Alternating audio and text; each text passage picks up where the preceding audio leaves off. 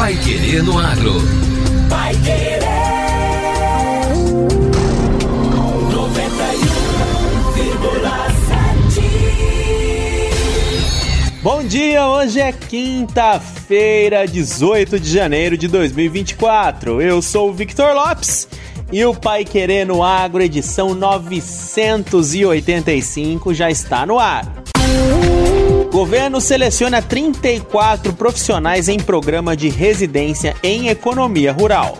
Para prevenir gripe aviária, a DAPAR renova a proibição de aves em eventos agropecuários. A Cocamar caminha com o cooperado em todas as etapas da safra, do plantio à colheita, acompanhando no desenvolvimento da terra e na entrega do grão. Comprometendo-se com um atendimento técnico especializado, armazenamento seguro e pagamento garantido. Qualidade e excelência você encontra aqui. Cocamar, lugar onde cooperado e cooperativa crescem juntos.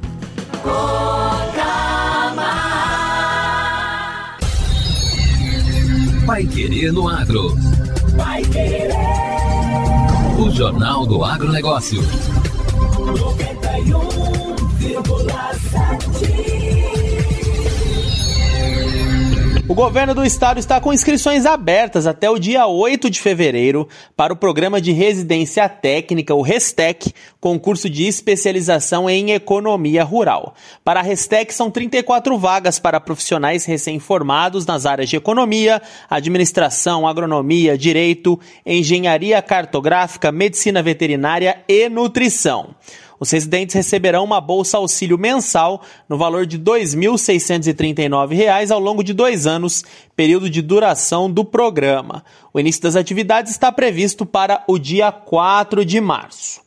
A taxa de inscrição é 150 reais, com possibilidade de isenção para os candidatos registrados no Cadastro Único para Programas Sociais do Governo Federal. Esse benefício se estende também para doadores de medula óssea ou de sangue para quem atuou na eleição passada, mediante convocação da Justiça Eleitoral do Paraná.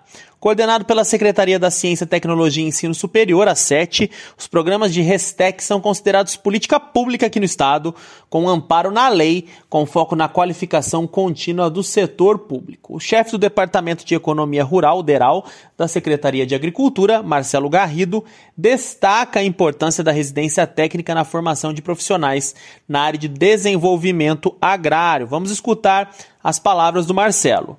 Bom, o curso de especialização em economia rural, ele é, abre uma oportunidade grande para os recém-formados. Eles poderão aí é, participar das atividades diárias dentro do Departamento de Economia Rural do Paraná, em todos os núcleos regionais que o, a Secretaria de Agricultura trabalha, né, tem escritórios, então eles vão ter a experiência ali, né, de conviver e poder trabalhar junto aos técnicos regionais, aprendendo sobre a agricultura no estado do Paraná sobre a principal atividade que o Estado desenvolve, né? E com isso agregar conhecimento, é, conseguir uma bagagem aí técnica boa também. Nesta segunda edição da Restec em Economia Rural, os profissionais selecionados irão atuar em Curitiba e 21 municípios do interior paranaense. Conforme o edital, o processo seletivo será em duas etapas, sendo a primeira em 22 de fevereiro, com uma prova online que representa 90% da avaliação.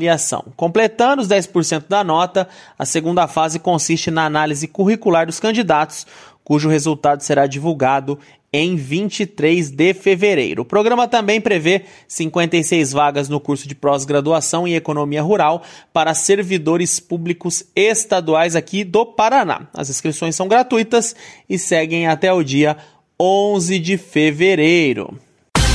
Agora, no Pai Querendo Agro. Destaques finais. Para prevenir gripe aviária, a DAPAR renova a proibição de aves em eventos agropecuários.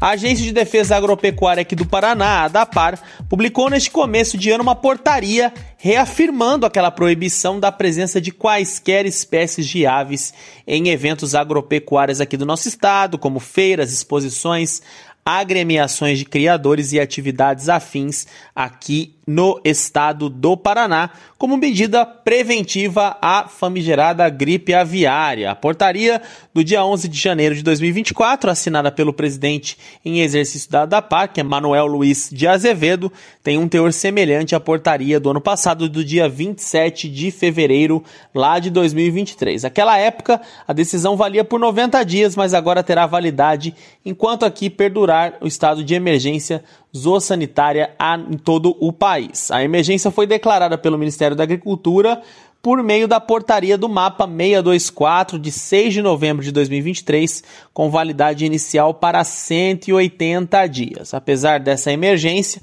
em 21 de dezembro o Ministério editou a portaria Mapa 642, que flexibilizou essa proibição nacional de presença de aves, deixando a decisão para cada um dos nossos estados, aqui as unidades federativas. O Conselho Nacional de Secretários de Estado da Agricultura solicitou o ministro Carlos Favaro a suspensão da portaria e a continuidade da proibição total em todo o país, como medida preventiva contra essa eventual disseminação dessa doença que é tão perigosa para os nossos aviários.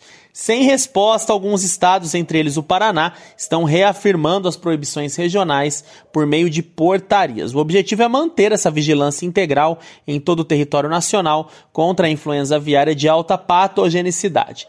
Desde 15 de maio do ano passado, quando foi detectado pela primeira vez aqui no nosso país o vírus da gripe aviária, o Brasil fez 2.953 investigações de suspeita da doença, com 713 amostras. Foram detectados 151 focos com resultados laboratoriais positivos, nenhum em aviário comercial, seis estão em investigação. E o Pai Querendo Agro desta quinta-feira fica por aqui. Amanhã a gente está de volta no mesmo horário. Esperamos vocês aqui na 91,7. Continuem acompanhando a nossa programação que está excelente como sempre. Um abraço a todos e até lá! Você ouviu Pai Querer no Agro. Pai Querer. O Jornal do Agronegócio. Contato com o Pai Querer no Agro pelo WhatsApp 999941110 ou por e-mail agro@paiquerer.com.br.